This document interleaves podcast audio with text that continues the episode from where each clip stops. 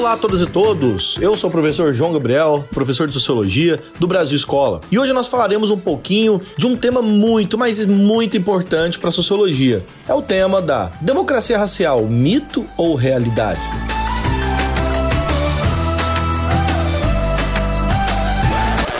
Bem, para falar desse assunto e a gente entrar numa discussão bastante polêmica aqui, eu vou usar alguns autores, teremos Gilberto Freire na aula, alguns outros temas contemporâneos. Mas antes de começar, eu quero antes salientar aqui que é muito necessário que você também conheça o Brasil Escola em outras plataformas. Vai lá, conheça a gente no YouTube, entra nos nossos videoaulas, se inscreva no canal, deixa o sininho ativado, aproveita, temos muita interatividade nas nossas redes sociais, Facebook, Instagram, Twitter e demais. Valeu, vamos começar começar? Bom, galera, então o tema é esse: democracia racial, mito ou verdade? Bem, é, para começar essa ideia é, de democracia racial, ela é extremamente polêmica, né? É, porque o conceito democracia estaria dado uma ideia de igualdade, participação, né? São aqueles elementos mais básicos de uma democracia. Será que entre os grupos étnicos, entre, abre aspas, as raças, né? Conceito tão em desuso, é, existe a democracia, igualdade? Existe uma democracia social ainda entre esses indivíduos? Pois bem, o termo democracia racial, democracia étnica ou até mesmo democracia social são termos usados para a gente entender o sistema de relações raciais no Brasil. O termo ele remete a uma espécie de crença de que o Brasil escapou do racismo e da discriminação racial vista em outros países, como por exemplo o Norte Atlântico, né, nos Estados Unidos, colonização inglesa. Alguns pesquisadores notam, né, que a maioria dos brasileiros não se veem como racistas e alegadamente não prejudicam ou promovem pessoas baseadas na diferença de raça ou de cor. Graças a essa ideia, né, dessa suposta sustentação social, entenderia que o Brasil então teria uma democracia ou seja, a mobilidade social dos brasileiros era reduzida a vários fatores, a sexo e, e classe, mas não incluiria questão racial que ela seria relevante. Essa democracia racial era é muito desmistificada por sociólogos, antropólogos, né, que estudam o preconceito e também aos indicadores sociais e econômicos que revelam sim desigualdades ligadas à etnia. O preconceito no Brasil, ele está arraigado, né, na sociedade em larga escala. A verdadeira democracia racial é uma meta que ainda está longe de ser atingida, né? Não é necessariamente, nós podemos assim dizer, um fato concreto. É uma meta. E que dificilmente será é, superada partindo dessas medidas que nós temos ainda nesse território brasileiro, em medidas políticas, em medidas sociais, de economizar as diferenças entre grupos, né, principalmente negros e população branca. Mas para a gente entender esse conceito, nós temos que remontar um pouco antes, vincular um passo a, atrás para entender o historicamente o que, que seria essa ideia de democracia racial. Essa conversa ela começa lá no século XIX principalmente com a chegada no Brasil, né, de vindas de, das relações do Atlântico Norte, da Europa ou dos Estados Unidos, das doutrinas do racismo científico, do darwinismo social e também né, da supremacia racial dos brancos. A resposta das elites brasileiras e dos intelectuais a essas ideias foi muito dúbia. Por um lado, né, teóricos raciais chegavam aqui no Brasil imbuído de grande prestígio da ciência europeia e do outro lado, né, harmonizavam-se com as noções é, nativas da tal da superioridade racial dos brancos brasileiros. Ainda do, do outro lado, existia uma vigorosa condenação da mistura racial por parte do racismo científico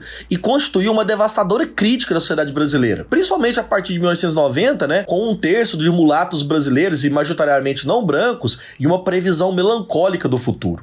Ou seja, essas ideias eram de um lado colocadas pelas elites, né, como ideias que eram imbuídas de grande prestígio, e outros que falavam que não, que a harmonização de devia ser dada através de um processo de miscigenação para acelerar o branqueamento. Alguns pensadores brasileiros, e aí inclusivemente um etnógrafo e médico chamado Nina Rodrigues, Raimundo Nina Rodrigues, aceitaram essas características do racismo científico brasileiro, inclusive, né, nas suas, nas suas teses, nos seus livros, afirmava a degenerescência mulata, a despeito, né, de entender o fato de o próprio Nina Rodrigues ser uma pessoa de raça mista, hein? É, essa é uma grande contradição. Outros intelectuais, contudo, né, buscavam também escapar das implicações da teoria racista, é, tentando abarcar de um lado o poder explanatório na forma da tese do branqueamento. O que, que, é isso? Os racistas brasileiros, né, principalmente desses racistas científicos, mais ortodoxos, assim, afirmavam que existia uma superioridade da herança racial branca no Brasil, mas também defendiam a herança que era enfraquecida, né, pela mistura das raças inferiores. Os revisionistas da tese do, do branqueamento no Brasil foram exclusivamente é, um intelectual muito importante no Brasil chamado João Batista de Lacerda. Foi até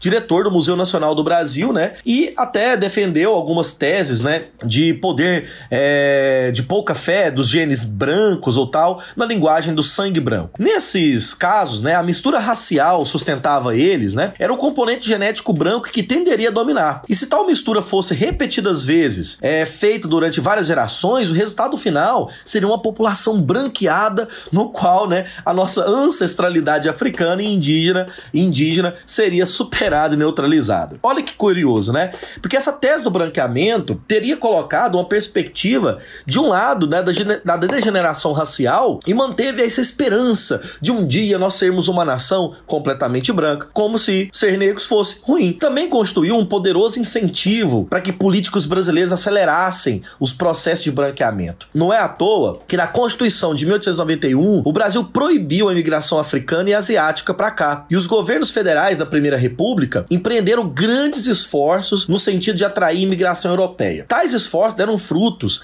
até de 2,5 milhões de europeus no Brasil em torno de 1890 até 1914. Para vocês terem uma noção, mais ou menos um milhão dessas pessoas foram pagas, né, com subsídios do Estado, pagas as, as passagens, né, da Europa para cá. Graças a esses imigrantes, né, o Censo Nacional de 1920 confirmou uma tendência, né, que estava tornando mais visível um branqueamento racial, um branqueamento brasileiro. Esse processo de arianização, ou seja, existia um coeficiente de raça raça branca cada vez maior no Brasil era afirmado devido a esse processo de imigração. Essa experiência do Brasil com branqueamento estava refutando de forma muito conclusiva racistas científicos, né? Então a gente teve no Brasil por volta de 1920, 1930, um Brasil que estava num imenso estado negro ainda que estava então aberto ao suposto barbarismo. Esses autores então começaram a defender tais processos. No nível da intelectualidade, a discussão a respeito da tal da democracia racial, ela transcorreu o século XX de maneira muito ampla. Por exemplo, ah, uma sequência de intelectuais brasileiros como Gilberto Freire, né, nos anos 30 e 40, Florestan Fernandes e os revisionistas, né, da UNESCO nos anos 50 e 60, por exemplo, Carlos Rosenbaum e Nelson da, do Vale Silva, foram autores que nos anos 60 60, e 80 produziram grandes reconceituações das relações raciais brasileiras. Foram estimulados a fazer, claro, evidentemente, devido ao seu contato, né,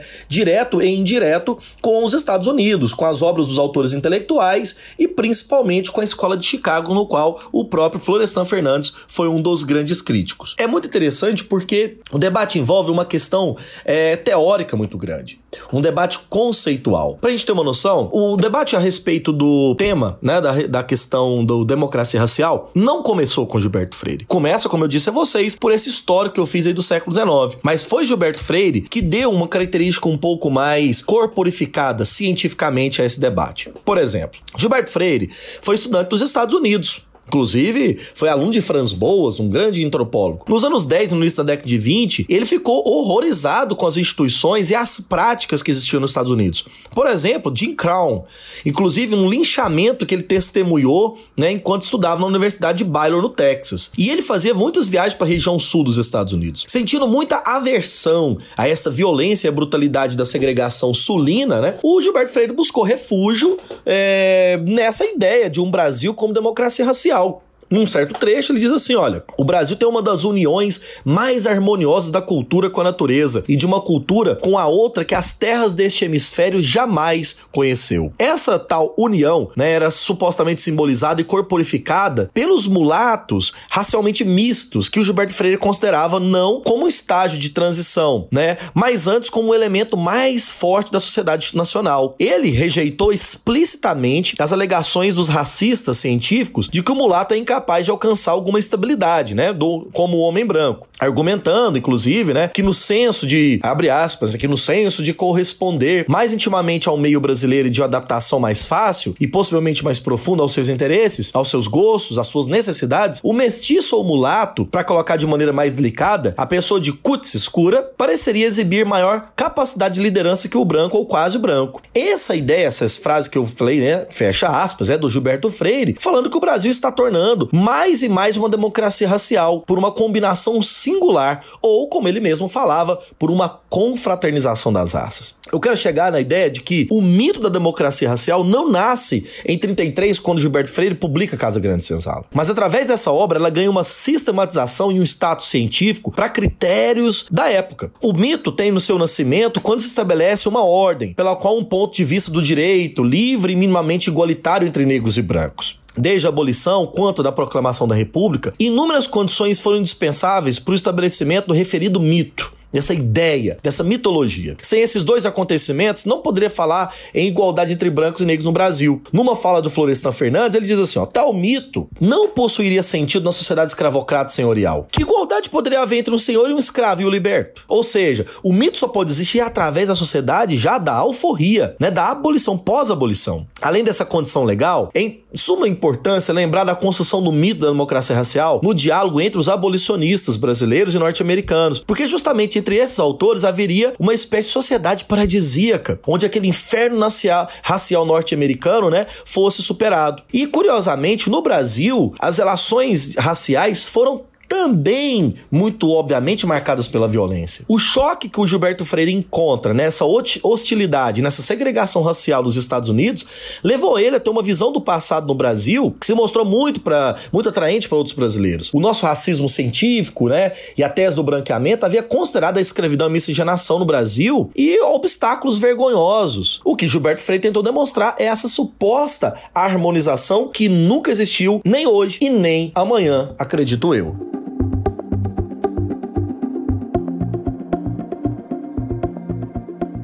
Concluir o que eu estava colocando de maneira diluída ao longo do nosso podcast, eu quero salientar fundamentalmente o seguinte: do ponto de vista do discurso da ideologia, né, do discurso deste mito da democracia racial, supostamente as oportunidades eram dadas igualitariamente entre negros e brancos. Mas, por esse discurso, como os negros não os aproveitaram, eles eram incompetentes e capazes e tal. Essa das dimensões ideológicas, esse complexo de superioridade do branco, né, foi desenvolvida por muitos autores posteriormente. Essa hierarquia racial, né, conservadora, extremamente clara, direta e estrutural, demarca os nossos racismos. E é justamente nisso que o, demo, o mito da democracia racial dificulta para toda a sociedade, por exemplo, mas principalmente a população negra, a compreensão desses interesses. Então, o consenso de que não havia um problema racial no Brasil com legitimação de um certo movimento negro no século XX, né, que supostamente ascendeu, não explica as condições estruturais. O combate ao racismo, ele é um combate muito mais amplo do que pensar simplesmente questões estatísticas. Tanto Gilberto Freire quanto outros autores que criticaram a questão, como Florestan Fernandes, que rebateu essa ideia, colocam muito menos é, uma originalidade no debate. Por quê? Porque o debate ele remonta antes desses textos. Os textos, eles são simplesmente racionalização escrita de um processo muito maior. De um lado, os racistas científicos, do outro lado, a tentativa de Gilberto Freire de superá-los, afirmando essa suposta democracia racial, e do outro lado, de maneira muito mais radical e plena, Florestan Fernandes rebatendo as duas teorias. De qualquer forma, é preciso muito salientar que Gilberto Freire não funda o mito da democracia racial, mas ajuda a consolidar ele, levando a um plano considerado científico, né, no imaginário das relações raciais, fortemente caracterizado por nosso pensamento nacional, que até hoje ainda demanda essas explicações.